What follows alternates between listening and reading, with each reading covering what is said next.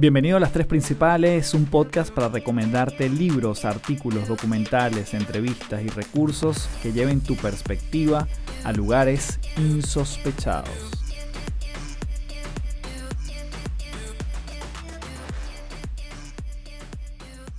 Hello, hello, bienvenido nuevamente a Las Tres Principales. Mi nombre es Carlos Fernández, arroba Café del Éxito en todas las redes y te doy las gracias por llegarte nuevamente a este podcast en un episodio que estoy muy contento porque tuve la oportunidad de conversar quizás con el referente más importante y más influyente en América Latina o de habla hispana, incluso me atrevería a decir, en temas de comunicación interna. ¿Qué es comunicación interna de cara a este episodio y de cara a la experticia de nuestro invitado llamado Alejandro Formanchuk? La, comunicación interna es justamente lo que sucede al interior de una empresa, no importa su tamaño.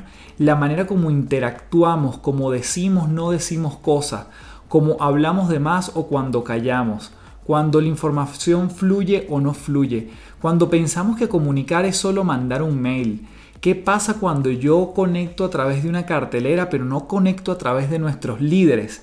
¿Qué pasa con la credibilidad del líder cuando realmente me dice algo pero está ejecutando otra cosa? Eso también comunica o como dice Alejandro, esto también significa. Porque si bien no todo comunica, él está convencido que todo significa. Por lo tanto, en este episodio te invito a que te deleites quizás con un tema hasta diverso y distinto de los que hemos trabajado en este podcast, pero sin duda el gran propósito es llevar nuestras perspectivas a lugares insospechados y que además puedas tú aplicarlo el día de mañana en tu lugar de trabajo, no importa si estás emprendiendo un proyecto propio, si estás en una compañía, no importa si estás en un tercer camino, como nos hablaba una de nuestras invitadas, estás en un punto medio entre servirle a una empresa pero arrancando tu propio negocio, bueno, allí también puedes aplicar esa comunicación interna. Y antes de comenzar, te invito a que seas parte, como siempre, de www.caminarcontigo.com. Esta es una comunidad online para ser tú mismo, una comunidad libre de juicios para crecer de la mano de personas reales en búsqueda de herramientas y acompañadas de profesionales increíbles, donde de lunes a sábado están acompañándote en temas como la relación contigo mismo, con los demás, tu alimentación, los negocios, tus finanzas, emociones, entre otros temas fascinantes. De hecho, incluso yoga hacen los días sábados, cosa que me parece fantástico porque uno lo pudiese hacer desde la comodidad de su hogar. Por lo tanto, te invito entonces a que seas parte de www.caminarcontigo.com. Puedes chequear totalmente gratis los primeros 7 días de tu inscripción. Y si te hace sentido estos 7 días totalmente gratis, puedes suscribirte a la membresía mensual. Y además, si utilizas el cupón de descuento Café del Éxito, todo en minúscula, tienes 15% en tu primer mes de membresía. Así que te espero en www.caminarcontigo.com y sin más, nos vamos con nuestro gran invitado del día de hoy en las tres principales, el señor Alejandro Formanchuk. Tenemos el honor de conversar con Alejandro Formanchuk aquí en las tres principales. Alejandro, damos la bienvenida aquí en el espacio. Muchas gracias, un placer estar con vos. Gracias por tu invitación. Alejandro, sabes que a mí me gustaría comenzar en este espacio, no necesariamente metiéndonos en el tema de comunicación interna, que es tu pasión, sino un pasito más atrás, hablándonos de cómo llegas tú a la comunicación interna, cómo llegas tú a hablar de esto, hoy en día estar por todo el mundo asesorando empresas, pero el paso previo, el Alejandro antes de las comunicaciones internas o de ser quizás bien reconocido por este concepto. Genial. Bueno, mi acercamiento a la comunicación, por ahí te puede decir que desde chico siempre me gustó mucho escribir, siempre me gustó también mucho el teatro, siempre me gustó mucho como lo audiovisual, así que ya desde chico, digamos, tenía, hacía cómics, dibujaba, actuaba, ya de chico tenía como una cuestión, uno podría decir, vinculado a los medios o a la expresión, por decirlo de alguna forma. Y luego cuando terminé el secundario, me inscribí en la Universidad de Buenos Aires y ya hice la carrera de comunicación social. Y en ese momento yo trabajaba en empresas, en banco, bueno, fui pasando por un par de empresas y de a poquito me fui metiendo en algunas cosas de comunicación interna, hasta que luego ingresé en una agencia y en esa agencia era una agencia que se dedicaba a hacer comunicación interna Yo hacía básicamente lo mediático, producía campañas, hacía los contenidos para revistas internas, estrategias para intranet, todo, todo lo mediático. Y también fui manteniendo mi pasión, digamos, por lo artístico, por decirlo de algún modo. Yo escribo teatro también, tengo de hecho varias obras, así que, digamos, es un mix entre algo artístico, entre algo de la comunicación, luego eso va derivando a la comunicación interna. Y hoy por hoy, hace varios años, yo desarrollé un modelo que lo llamo comunicación co-creada, en cierta medida también hace una suerte de hibridación entre la comunicación interna y la externa, por eso lo llamo más comunicación co-creada, así que bueno, ese es el punto en el cual estoy ahora. Wow, qué cool, no sabía toda esta parte como artística tuya y además muy vinculado con el teatro. Y te pregunto de una vez, ¿hay algo de, de eso, de esa parte artística que te funciona en tu rol como asesor de empresas hoy en día? ¿Sientes que hay algo de ese entrenamiento que hoy aplicas? Sí, sin duda, sin duda, porque cuando uno, digamos, le gusta la escritura, le gusta la dramaturgia, le gusta escribir teatro, en principio uno tiene que poder comprender personas, ¿no? Que luego se transforman por ahí en personajes. Tiene que poder escuchar la voz de esas personas para que en los diálogos y en las acciones sea algo verosímil. No tiene que caer en clichés, no tiene que hacer un, un esquema reduccionista de alguien, sino que tiene que mostrar la riqueza con sus contradicciones también y esa escucha atenta, esa mirada, esa sensibilidad, desde luego uno la lleva al momento de trabajar en una organización, porque uno tiene que conocer justamente a las personas, tiene que poder entender sus motivaciones, tiene que también poder prefigurar de qué modo ciertos mensajes le pueden llegar a, a ser codificados. Entonces, yo creo que todo el trabajo de poder observar y poder construir desde la dramaturgia es algo que es muy rico al momento de poder trabajar en una organización. En definitiva, uno le está dando voz a las personas, pero antes de poder dar voz, uno tiene que haber podido escuchar muchas voces y yo creo que cuantas más voces diversas uno escucha, tiene más material para una producción artística y sin duda para la comunicación. O sea, yo creo que un comunicador, una comunicadora tienen que ser muy cultos. Mm. Y cuando digo cultos no me refiero al concepto elitista de la cultura, sino cultura en el sentido de la apropiación amplia de códigos, de las experiencias vitales diversas, de los recorridos múltiples, porque nosotros en definitiva nos alimentamos de códigos, nos alimentamos de interacciones y cuanta más cultura tengamos, vamos a tener más posibilidad, por ejemplo, de ponerle voz a un personaje o de, por ejemplo, asesorar a una organización. Y eso lo podemos ver, obviamente, también no solo en la dramaturgia, sino en la actuación. Los actores y las actrices, las mejores del mundo, son personas cultas. Mm. Son personas que han vivido mucho, son personas que han experimentado, que han transitado, que tienen un background, porque ese background es el que luego les permite construir un personaje sin caer en un cliché, sin caer en un esquematismo, sino caer realmente en una lectura profunda. Bueno, yo creo que la sensibilidad es fundamental para la comunicación y la sensibilidad artística obviamente a mí me, me ha permitido también hacer mi carrera. Qué bueno. Alejandro, sabes que yo llego a ti hace ya, bueno, creo yo, hace como unos siete años, de hecho no estaba todavía en Chile.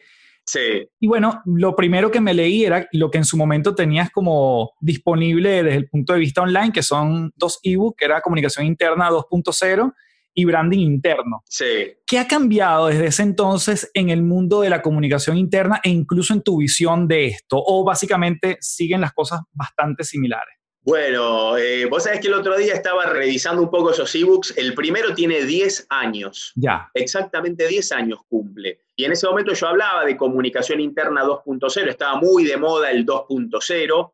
Entonces a mí se me ocurrió un poquito hablar del 2.0. De hecho, ese fue el primer libro en español sobre esta temática. ¿Y por qué nace? Hace porque nosotros estamos trabajando justamente en todo lo que tenía que ver con las primeras implementaciones de redes sociales internas. De hecho, en ese momento trabajamos con una empresa en Barcelona que se llamaba Syncro, colaborábamos con ellos en la implantación cultural de la tecnología. Y acá justamente me encanta tu pregunta porque si uno se pone a pensar Fíjate que la bajada de ese libro era Comunicación Interna 2.0, un desafío cultural. ¿Por qué? Porque lo que ya comentamos hace 10 años era que una organización podía, por ejemplo, tener una red social tecnológica o tener todas las herramientas de tecnologías colaborativas o abiertas, pero de por sí eso solo no iba a provocar ninguna transformación cultural en sí misma. Es lo que hoy se habla de la transformación, de hecho también a nivel de tecnología, ¿no? Decir, bueno, no solamente basta con la transformación digital, sino que tenés que tener la cultura. Digo, esos conceptos de hace 10 años, hoy yo creo que están cada vez más vigentes y por eso nosotros seguimos trabajando en eso, de decir, bueno, está perfecto que desarrolles medios, que desarrolles tecnologías, que tengas Slack, que tengas Trello, que tengas Teams, que tengas lo que quieras, pero acordate que la tecnología no hace que la gente sea colaborativa. La tecnología solamente te brinda una plataforma para que si querés colaborar, colabores. Eh, la tecnología no te comunica con nadie. Yo, por ejemplo, con vos, Carlos, no sé, puedo tener tu WhatsApp, tu Instagram, tu mail, tu Skype. Si no te quiero hablar, no te voy a hablar. O sea que la tecnología tampoco me comunica con vos. La comunicación siempre es inherentemente humana. Desde luego que las tecnologías son fundamentales hay que invertir en tecnología, pero la tecnología te facilita que un mensaje llegue más rápido, que sea más fácil colaborar, en el sentido de que podemos compartir un documento al mismo tiempo, pero de eso no nos va a llevar a que necesariamente mejore la comunicación.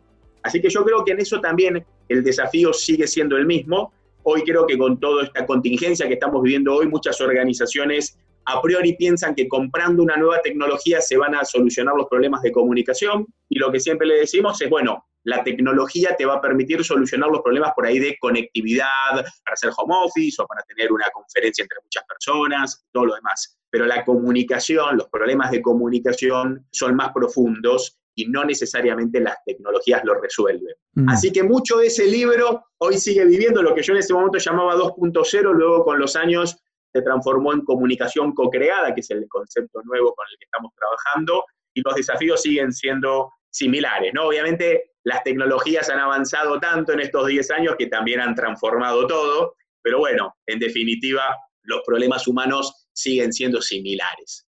Genial. Yo quisiera, además, en este espacio, Alejandro, preguntarte, porque claro, pareciera que nos sumergimos en la parte de comunicación interna, cómo comunicarse dentro de las compañías, ya vamos para allá. Pero quizás hacer una distinción y que nos cuentes brevemente qué no es comunicación interna dentro de una empresa nada no es comunicación interna. Ok. Para mí nada, nada no lo es. ¿Y en qué sentido? No porque tenga una pretensión absolutista de decir que la comunicación es lo más importante. No, no. Simplemente digo, desde mi percepción, digamos, todo en una empresa es significante. ¿Qué quiere decir? Que vos a todo le puedes extraer un sentido.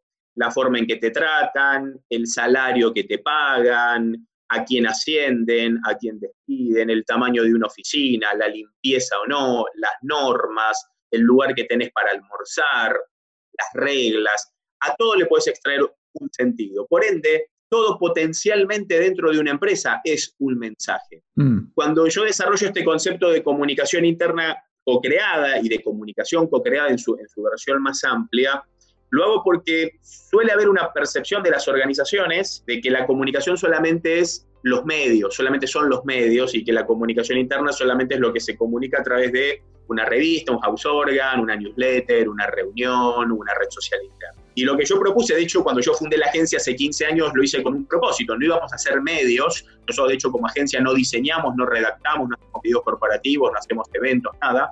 Y no porque esto estuviera mal, sino porque lo que quería un poco em, trabajar era que, a ver, la comunicación necesita de los medios, pero la comunicación va más allá de los medios. Es igual que en la construcción de una marca. Una marca necesita una buena identidad corporativa, una buena publicidad, un buen packaging, lo que fuere. Pero una marca no se construye solamente con el departamento de diseño de marketing. Todas las personas son constructoras o destructoras de una marca. Mm. Esto mismo va a nivel de comunicación interna. Como todo es potencialmente un mensaje, todos y todas dentro de una organización somos comunicadores y por ende la comunicación desborda el área de comunicación interna. Por eso este concepto y este modelo de comunicación co-creada lo que propone es que vamos a volver a analizar todo lo que puede ser significante y vamos a entender que las personas son siempre los principales comunicadores en una organización. ¿Cómo se lo decimos a las personas que lideran cuando hacemos estos trabajos de implementación de estos modelos? Les decimos, nadie en una empresa renuncia porque no le gusta la revista interna. Nadie en una empresa renuncia porque la red social interna tiene un link roto. Nadie renuncia porque una cartelera está desactualizada. No. Y tampoco nadie termina, por ejemplo, de creer en los valores de una organización solamente porque lo ve en un evento solamente porque alguien se lo dice o solamente porque lo ve pegado en una pared. No, el gran impacto siempre es a nivel personal. Y nuevamente, esto no significa que los medios no sirvan, al contrario, son fundamentales y hay que seguir haciendo medios y hay que seguir contratando a todas las agencias que desarrollan medios, porque son fundamentales, de hecho somos muy partners con estas agencias, ¿por qué? Porque los medios son necesarios para que la información llegue, pero hay que entender que en una organización la comunicación es co-creada y se necesita de todas las personas, mm. De todas las personas para poder hacer que la comunicación funcione. Antes de continuar, quiero invitarte a que seas parte de mi comunidad en www.patreon.com slash café del éxito.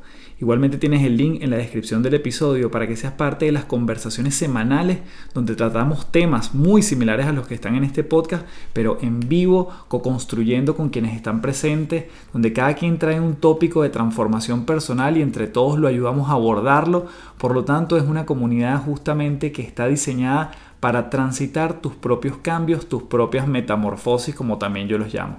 Así que no solo tienes esa parte que son encuentros exclusivos todas las semanas en vivo, si no tienes contenido de este podcast que no sale por otras plataformas, tienes cursos online, audiolibros, en fin, una cantidad de recursos que solo los encuentras en www.patreon.com slash café del éxito. Y yo creo que, bueno, justamente tú, la primera vez que incluso empecé a conocer de ti, hablabas de esto, ¿no? De que todo significa. Y yo en algún momento, yo llegué a un cliente, estaba llegando a la recepción, primera vez que me iba a reunir con ellos, y quien me atendió, es decir, la persona que estaba en la recepción, era un chico que tenía síndrome de Down. Y entendí, o sea, digamos, obviamente ese es el primer momento de la verdad que yo tuve. Claro. Y yo me acordé muchísimo de esa frase porque yo dije, yo no sé si ya es necesario que esta empresa me diga que habla de diversidad, de inclusión, porque ya esto para mí es un gran símbolo de que se vive esto dentro de la compañía. Quizás tiene que ver con eso que menciona. Absolutamente, absolutamente. Yo creo que, a ver, las palabras son importantes, pero vos lo sabés, las palabras están cada vez más devaluadas, ¿no? Y lo que te sucede como colaborador de una empresa o como cliente es que obviamente una organización te va a decir lo que te tiene que decir y lo hace bien en decir que la empresa es diversa, que es amplia, que no discrimina, que aquí el que más se esfuerza crece, que aquí no hay privilegios, que aquí estamos todos en el mismo barco, bueno, etcétera. Lo puede comunicar, pero ¿cuál es el punto de verdad? El punto de verdad es cuando vos decís, bueno, vamos a ver, vamos a ver qué pasa. Mm. ¿No? Igual que un político todos los políticos del mundo, del partido que sea, todos van a decir que van a trabajar por el empleo, la educación, la salud y no van a permitir la corrupción, por decir algo. Después uno dice, bueno, obvio, vamos a ver. Entonces, esto mismo sucede a nivel organizacional. Una organización tiene que comunicar, tiene que decir, desde luego, y es fundamental que lo haga, pero luego el punto de verdad es decir, bueno, vamos a ver qué hace. Por ejemplo, la persona que contrata a este chico que vos contás con síndrome de Down está haciendo comunicación interna. Mm. Y uno podría decir, bueno, pero esa persona que lo contrató no trabaja en el área de comunicación interna, ni tampoco hizo una newsletter, ni estudió comunicación. No importa, pero haber contratado a esa persona y haberla puesto en el front office es un mensaje para todos los que vienen de afuera y además para los que están adentro. Por eso yo hablo de comunicación co-creada, porque alguien que toma una decisión interna, obviamente eso trasciende. Y vos fíjate que eso que vos me contás, lo viste vos, que en ese momento eras un externo, pero aparte ahora lo estás contando acá. Con lo cual eso ahora termina trascendiendo también a miles de personas. Quiere decir que esa persona terminó construyendo marca también, o una decisión interna. Y también terminó haciendo comunicación interna. En definitiva, por eso es importante entender el modelo más co-creado y entender de que todo lo que hagamos es significante y todo tiene impacto. A la inversa, como bien vos decís, yo puedo gastar miles de dólares en hacer una campaña hermosa, comprar una imagen en Shutterstock que me salió 400 dólares, hacer un evento, hacer merchandising, es decir, somos una empresa diversa. Pero vos después haces un recorrido por el personal y no encontrás diversidad, decís, bueno, evidentemente fue por legalería, ¿no? Quedó en algo declamativo y no en algo realmente anclado en la realidad. Genial. Tú hablas, Alejandro, de un, y es una de las cosas que más me gusta, que, bueno, que el tema de la comunicación interna no solo le pertenece a la gente que trabaja en comunicación interna, sino que también se convierte como una suerte de facilitador de diálogos. Y que al final la comunicación interna, como es co-creada, la hacemos entre todos. Y te quería preguntar por ese perfil, si de alguna manera se puede, bueno, sí, caracterizar ese perfil de alguien que es un buen comunicador interno, independientemente del lugar donde trabaje. Tú sueles como invitar a las empresas a que busquen esas personas, a que les hagan partícipes de ese mensaje, que se quiere ir comunicando, que trasciende las fronteras del área natural de comunicación. Claro, claro. Nosotros tenemos, obviamente, a partir de, este método de comunicación co-creada, tenemos distintas fases de trabajo cuando justamente apoyamos a clientes. Nosotros desde la agencia, vos pensás que ya trabajamos en 19 países, con clientes no solamente en América, sino también en Europa. Entonces, ya tenemos una hoja de ruta y un trabajo que el primero es siempre concientizar. ¿Qué quiere decir? Que las personas tienen que darse cuenta que hacen comunicación. Mm. Y que hacen comunicación interna, pero que también hacen externa lo que uno podría llamar un poquito como el embajador de marca. Bueno, a nivel interno también vos haces comunicación, ¿no? Entonces, primero es concientizar. Luego puede ser que ya la organización detecte naturalmente quiénes son las personas que mejor hacen su tarea de comunicación, hacia adentro y hacia afuera. Y esto no significa que hablen bonito, porque a veces se vincula el buen comunicador con el buen orador, sino que estamos hablando de alguien que genera una comunicación realmente potente más allá de si tiene habilidades o no desde lo verbal. Luego, obviamente, ahí viene toda una fase de planificación y de entrenamiento. O sea, a las personas no se les puede pedir solamente que hagan buena comunicación, sino que hay que explicarles qué significa la buena comunicación y hay que brindarles las herramientas y el entrenamiento. Luego, obviamente, establecer los indicadores para ver qué tal está funcionando. Mm. Siempre el primer paso, sin duda, es concientizar. ¿Por qué? Porque nadie tiene por qué saber que la comunicación va más allá de los medios. ¿Por qué? Porque si alguien no está metido en el tema, no tiene por qué saberlo. Entonces, siempre nuestra primera tarea es poder explicar, es poder concientizar, es poder convencer y luego sobre eso sí, ya ponernos todos juntos a trabajar para potenciar la comunicación que, como en el caso que vos contaste, es una comunicación que a priori puede parecer interna, pero que en definitiva toda comunicación interna termina trascendiendo los límites de una organización. Súper. Alejandro, cuando caemos o cuando una empresa, que yo creo que ninguna se escapa, sobre todo las grandes, en el chisme, en la incertidumbre, en el que cada quien interpreta los propios mensajes que la empresa está mandando, tácitos o no, y em, son consecuencia ese chisme, esa incertidumbre de una pobre comunicación, pudiese ser. Bueno, más que de la pobre comunicación, yo siempre lo veo más vinculado a la credibilidad. Ok. ¿Qué significa? Yo poseo una organización que te brindo mucha información, te comunico, te comunico, te digo, mirá que va a pasar A, B y C, y te lo digo todos los días, A, B y C, A, B y C. Pero si vos no crees en eso, por ahí empieza a decirle a otra persona, mira, lo vienen diciendo mucho A, B y C, pero la verdad que yo hace 10 años que estoy en esta empresa y nunca hicieron A, B y C. Siempre hacen Z. Y empezás a decir, yo creo que van a hacer Z, yo creo que van... Y se empieza a generar un rumor. Y no es que yo comuniqué poco, el tema es que hubo poca credibilidad. Yo creo que hay también una mirada ver, muy personal. ¿eh? Yo creo que a veces se dice, bueno, que el rumor crece cuando no hay suficiente información oficial. Para mí no es así. Para mí, si no, eh, terminar con un rumor sería tan fácil como brindar información oficial. Y no es así. Yo creo que esa es, es una idea muy peligrosa, una idea desde el punto de vista equivocada y muy peligrosa, porque en realidad, si a mí no me creen, yo puedo tener mucha voz oficial y sin embargo generar los rumores. Es más, mucho rumor comienza cuando la organización empieza a hablar, no cuando está en silencio. Con lo cual a veces es contraproducente. Claro, pues dicen, qué raro que digan tanto que van a hacer A, B y C. ¿Por qué lo están aclarando tanto? Y empieza el rumor. Entonces es más complejo a veces. Ok. Y entonces esa credibilidad de, en este caso, bueno, podemos hablar de la credibilidad del líder, de los mandos medios, cómo se puede ir construyendo desde el punto de vista comunicacional. ¿Qué tratas tú en un workshop con líderes acerca de esta credibilidad finalmente? Bueno, nosotros tenemos un modelo que también yo desarrollé hace varios años de seis pilares de la credibilidad y lo primero, lo primero que nos gusta trabajar con los líderes es que comprendan que si a uno no le creen la comunicación es imposible. Y que ser un buen comunicador o una buena comunicadora, desde luego que tenés que tener un montón de herramientas, pero tu mensaje no necesariamente va a ser más efectivo porque sepas PNL, storytelling, story doing, story by doing and learning, design thinking, agile, Canva. No, no, no.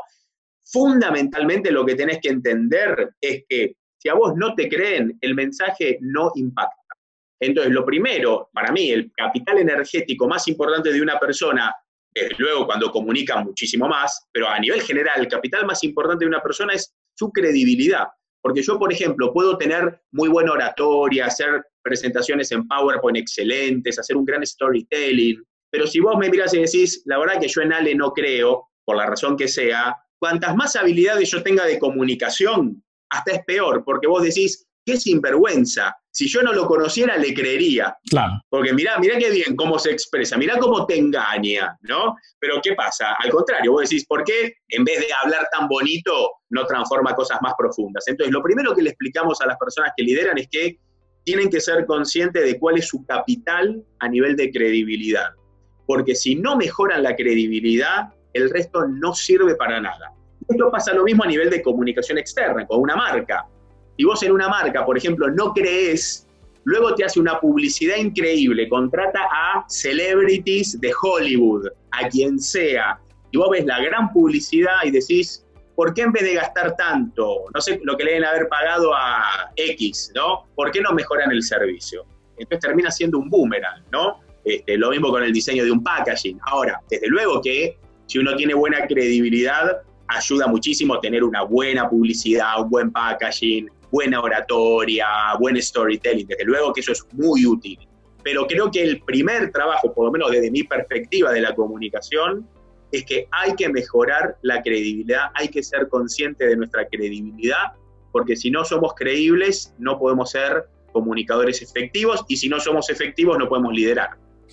Y esa credibilidad tiene que ver, digamos, mi sentido común me diría que tiene que ver con coherencia entre lo que digo y hago, porque claro, muchas veces puede llegar un miembro nuevo del equipo o alguien que está ascendiendo, ¿cómo construye esa credibilidad? Viene del, del hacer y decir, que esté en consonancia. Claro, claro, uno de los pilares de la credibilidad, desde luego, es ver que hay una correspondencia entre lo que pensás y lo que decís y entre lo que decís y lo que haces.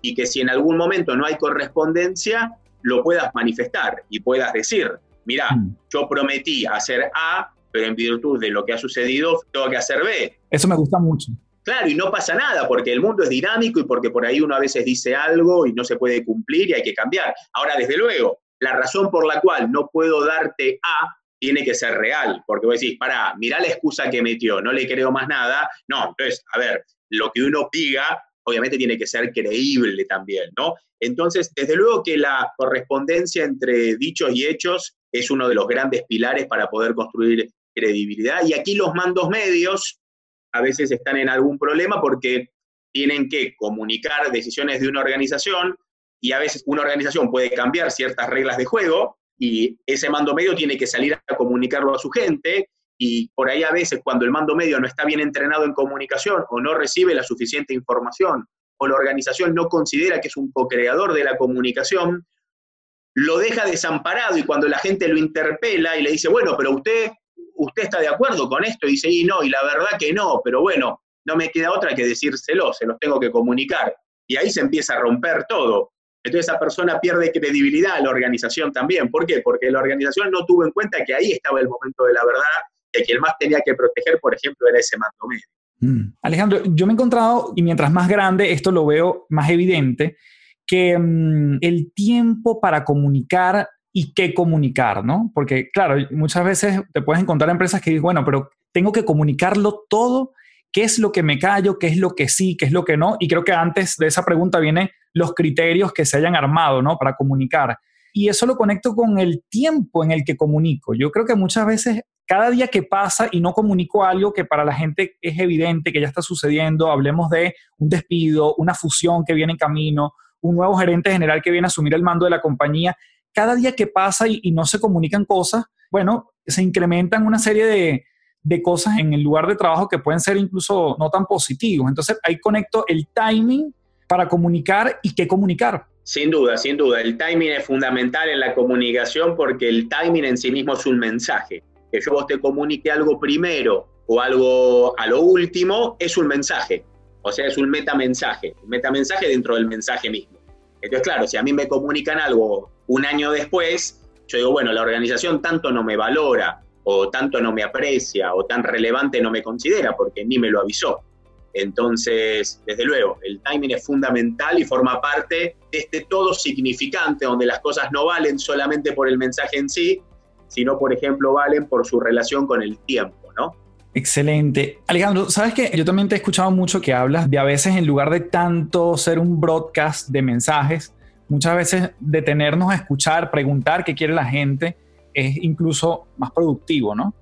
¿Qué ocurre cuando esa escucha, el oído está bien desarrollado en la organización, lo que ocurre es que quien es escuchado no necesariamente siente que se está aplicando todo lo que él dice. Entonces dice, bueno, perfecto, tú me has escuchado, tú me has hecho muchos focus group, me has hecho entrevistas escritas, orales, como sea, pero no termino de ver que algo pasa, ¿no? Con todo lo que yo te estoy diciendo. Y entonces al escuchar yo siento que se genera inmediatamente una expectativa. ¿Cómo manejar eso? Bueno, la solución más simple es esto, es poder calibrar expectativas. Como vos sabés, yo soy un fanático de los modelos de la co-creación, de los modelos participativos, pero hay una realidad, y es que una empresa no es una democracia. Mm. Y esto muchas veces uno dice, uy, pero ¿cómo? Y claro, una empresa no es una democracia, no es que la gente vota y decide qué salario quiere ganar o quién va a ser la próxima o el próximo gerente general, ni si va a desarrollar un producto nuevo o no, si va a bajar o va a subir el precio. No, una empresa no es una democracia, entonces lo fundamental es poder calibrar las expectativas. ¿Y esto qué significa? Que si se abre una instancia de participación, de escucha, de diálogo y de propuestas, saber qué es eso, que es un espacio donde se va a escuchar, donde se va a recolectar, pero que la toma de decisión va a ser, por ejemplo, no sé, va a decidir una persona o un comité. Mm. O no, o se dice, bueno, no, en este caso somos un equipo y la decisión más votada es la que se implementa. Entonces ahí también cambian las reglas de juego. Entonces yo ya sé que es así. El problema es si las personas creen que solamente por expresar algo, eso ya genera un compromiso por parte de la organización. Y ahí hay un problema en la comunicación, porque yo, por ejemplo, puedo escuchar una propuesta, pero si a mí esa propuesta no me parece relevante, no la hago. Lo que tengo que hacer en todo caso es explicar. Y si esa persona dice, ah, bueno, pero yo pensé que lo que le decía usted lo iba a hacer, le digo, bueno, quizá fue un error mío y me malinterpretaste. No, yo te pregunté porque me interesaba conocer tu punto de vista para luego ver qué se puede hacer.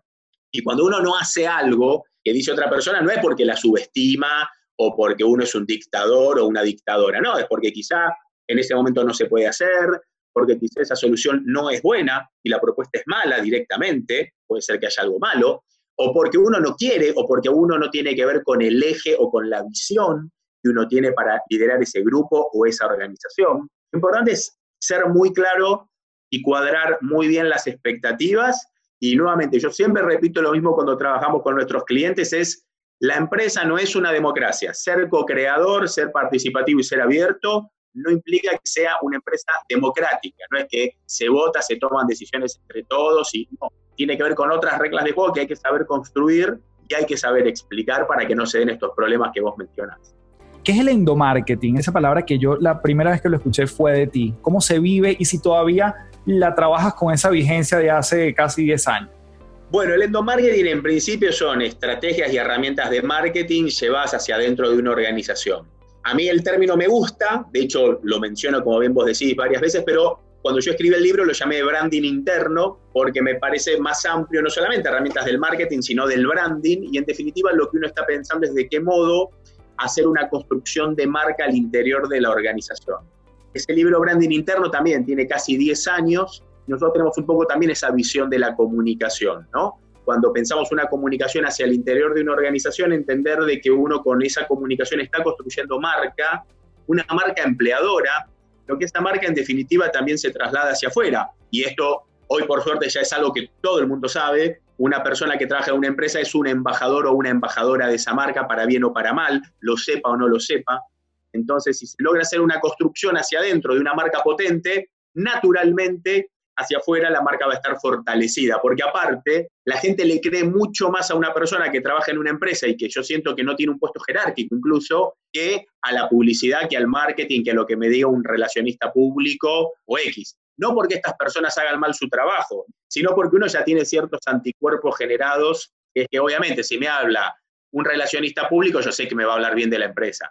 Habla un CEO o una CEO de la empresa, yo sé que me va a hablar bien Ahora, si yo veo un empleado o una empleada de la organización que no tiene un puesto muy alto y me habla bien de esa organización, yo le creo más. Porque digo, esta persona la siento más sincera. Entonces, en definitiva, esa persona construye marca. Y por eso yo siento que la comunicación interna es un branding y por eso también lo llamo branding interno. Genial. Bueno, ahora le ponemos indicadores a todo esto, Alejandro. Yo estuve en un workshop contigo en Santiago de Chile donde, donde justamente hablabas de esto Em, ¿Y cómo medir la comunicación interna? Porque también te he escuchado que muchas veces, digamos, hay gente que incluso dentro de las compañías puede decir, bueno, la gente de comunicación vende humo, esto es etéreo, esto, cómo se aterriza, cómo sé si está siendo rentable incluso en el largo plazo. ¿Qué utilizas tú allí? Bueno, no hay un indicador puro para medir el resultado. Lo que yo propongo es, en principio, entender de que van a haber indicadores, lo que yo llamo endogámicos, van a haber indicadores de si la gente consumió un medio, se hizo clic, si le gustó, si no le gustó, si lo entendió, que son los primeros indicadores que puede tener un comunicador o una comunicadora, ¿no? Ver, bueno, cuál es el impacto de su trabajo endogámicamente, ¿no? Si la gente ingresó a la, red social interna, si participó en la reunión, si X. Luego lo que tenés son los indicadores que a nosotros nos interesa más, que son los indicadores de resultado, que básicamente es poder medir si para aquello que yo hice, esa comunicación provocó el efecto que yo esperaba. Por ejemplo, si hice una comunicación para que la gente responda a la encuesta de clima, bueno, a ver si la gente respondió o no respondió a la encuesta de clima. ¿no? Entonces, ahí nosotros también tenemos una metodología que es para poder, junto a los equipos, poder desarrollar los indicadores teniendo en cuenta que los indicadores son diversos, porque lo que yo busco lograr en una organización es muy diversa. Y esto mismo pasa con una publicidad. ¿no? Si yo hiciera publicidad, yo podría medir la cantidad de veces que se vio la publicidad, si a la gente le gustó, la cantidad de horas que se transmitió en las redes sociales o en la televisión, pero luego tengo que medir el impacto que causó mi publicidad. Bueno, ¿Y vos para qué hiciste la publicidad? Bueno, para que la gente me compre más este producto. No, para que la gente vote a este candidato político. No, para que la gente deje de hacer esto y empiece a hacer esto otro. Bueno, ahí yo tengo que empezar a detectar cuál es el objetivo final, que a veces no es tan fácil verlo, y trabajar para poder establecer lo que yo llamo estos indicadores de resultado. Perfecto.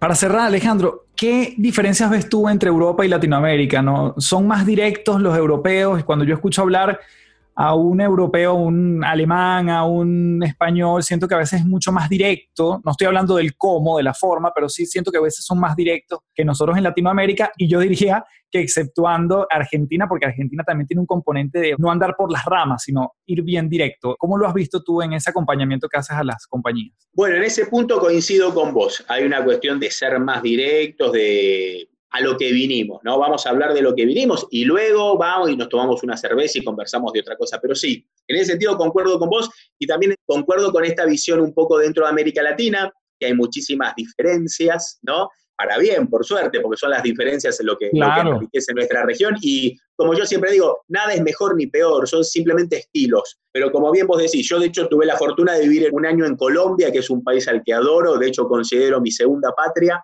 y claro, yo cuando estaba en Colombia, yo a veces me ponía un poco nervioso porque como que sentía que no iban al punto directamente. Decían, bueno, qué pena con usted, mire, si no es mucha molestia, usted pudiera, tal vez. Y yo digo, ¿pero qué necesitas? Que me mandes el mail. Bueno, dale, decímelo. No, pasa que no quería ser descortés. Y a la inversa, yo a veces quedaba mal. Hola, ¿cómo estás? Bien. ¿Me puedes mandar el mail ahora?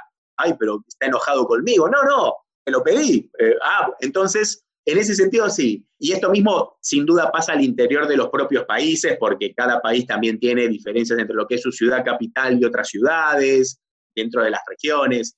Entonces, sí, lo importante es que una persona como, como comunicador o como comunicadora, nada, uno al principio siempre se va a equivocar porque no conoce el código.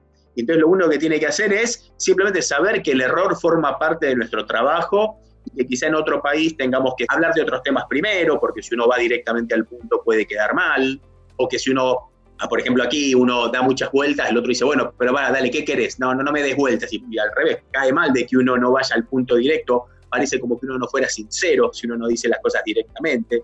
Entonces simplemente como comunicador o como comunicadoras, saber que nos vamos a tropezar, que nos vamos a equivocar, y más cuando trabajamos con otras ciudades, con otras regiones, o en nuestro caso de la agencia, con otros países tan diversos, nosotros por ejemplo, nada, yo hace unos años estuve trabajando en Milán, en Italia, pero he trabajado eh, en Iquitos, en la selva, en Perú, bueno, en Chile, en definitiva, en un montón de países, y al principio uno se va moviendo despacio para tratar de encontrar cuál es el sentido, pero además cada organización tiene su propia particularidad. Y en nuestro caso hemos trabajado, por ejemplo, con empresas cooperativas que tienen otra lógica, otro trato, la toma de decisiones es diferente, la forma de liderar es diferente y la comunicación, por ende, es diferente. Entonces uno tiene que entender un modelo cooperativo. cómo funciona. Y desde luego, si uno trabaja con un banco de inversiones multinacional, también es otra la lógica, y si trabaja con el Estado, es otra lógica, o si trabaja con el ejército. En definitiva, estas diferencias de comunicación, como bien vos las planteás, son América y Europa, y luego si uno empieza a achicar el scope, ve que también dentro de una organización, la gente en una planta industrial tiene otro código que la gente que trabaja en el edificio central de esa empresa.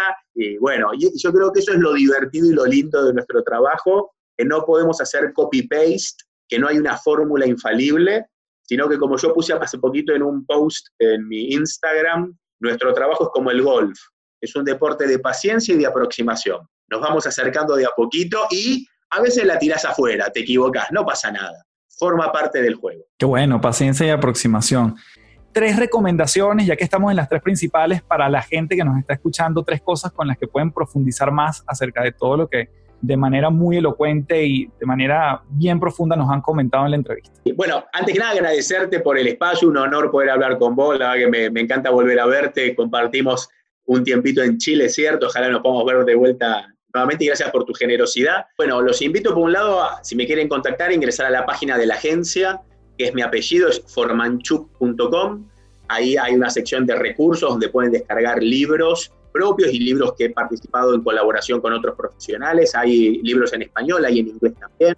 Hay un blog también con artículos que también pueden acceder. Luego está mi perfil en, en Instagram, que es Ale Formanchuk. Ahí somos una comunidad de casi 12.000 personas, así que están súper bienvenidos. También en LinkedIn, me buscan donde también comparto mucho material. Y bueno, y también estoy por armar dentro de poco un podcast que se va a llamar Comunicación Co-Creada, así que a través de ahí también. Bueno, y obvio, les recomiendo que, lean los libros para conocer más sobre el modelo de comunicación co-creada. Y bueno, también en YouTube hay como 50 videos. O sea, a mí me encanta, igual que a vos, poder compartir, poder hacer accesible las ideas y los conocimientos. Creo que de ese modo todo se va multiplicando. Y luego, nada, como, a ver, no diría como consejo, sino solo como un punto de vista. Creo que lo mejor que podemos hacer los comunicadores y las comunicadoras es leer de cosas que no sean de comunicación. Creo que yo, por ejemplo, en mi biblioteca el otro día miraba, con esto de la cuarentena estuve limpiando un poco la biblioteca y te diría casi de 700 eh, libros, 650 no son de comunicación. Obviamente ya me he leído la obra completa del gran maestro, de Joan Costa y de todos los genios de la humanidad, comenzando por Aristóteles, pero después todo el resto dejé de leer de comunicación, no porque ya sepa mucho, no porque creo que una persona que hace comunicación tiene que ser, como te decía al principio de la entrevista, muy culta en el sentido de que tiene que nutrirse de herramientas muy diversas. Y por eso, de hecho, hace unos años desde la agencia creamos CFest, que es un festival de innovación en comunicación, que ya lleva dos ediciones realizadas y donde justamente la característica de CIFES es que es un evento para comunicadores donde los speakers no son comunicadores. Tenemos gente que viene desde el arte, que viene desde la tecnología, que viene desde la ciencia, que viene desde la psicología. Entonces, fue un evento justamente pensado por esto, porque hoy los desafíos de comunicación son muy complejos para resolverlos solamente con herramientas de comunicación. Y CIFES es un festival que creamos justamente para proponer esta hibridación de profesiones y de ideas, así que mi mejor consejo es a nutrirse de otras cosas.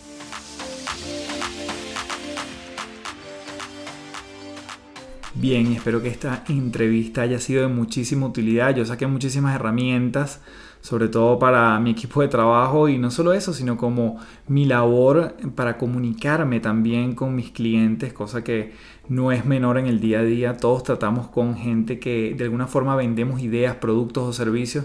No importa si estamos dentro de una organización o en nuestro proyecto propio, la comunicación siempre va a ser un elemento fundamental.